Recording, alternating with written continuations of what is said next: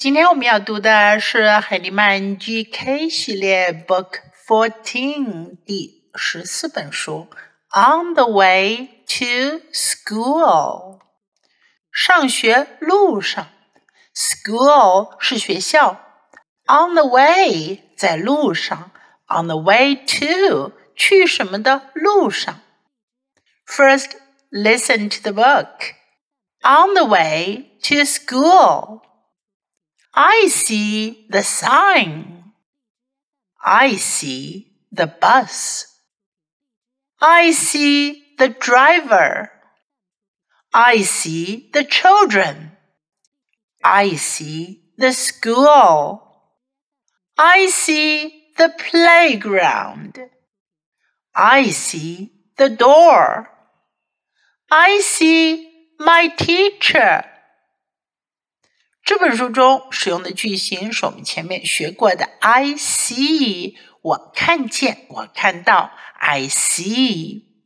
我们看看在上学路上都看到了什么呢？Sign，路牌、指示牌；sign，bus，汽车，在这里指的是 school bus，校车；bus，driver，司机；driver。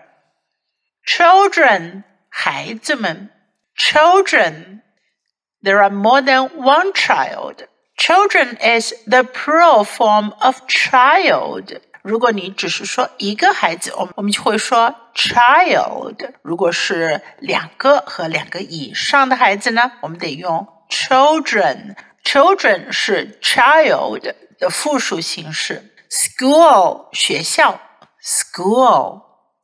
playground 操场 playground door 门 door teacher 老师 teacher my teacher 我的老师 Okay, now let's read the book together, sentence by sentence. On the way to school, I see the sign.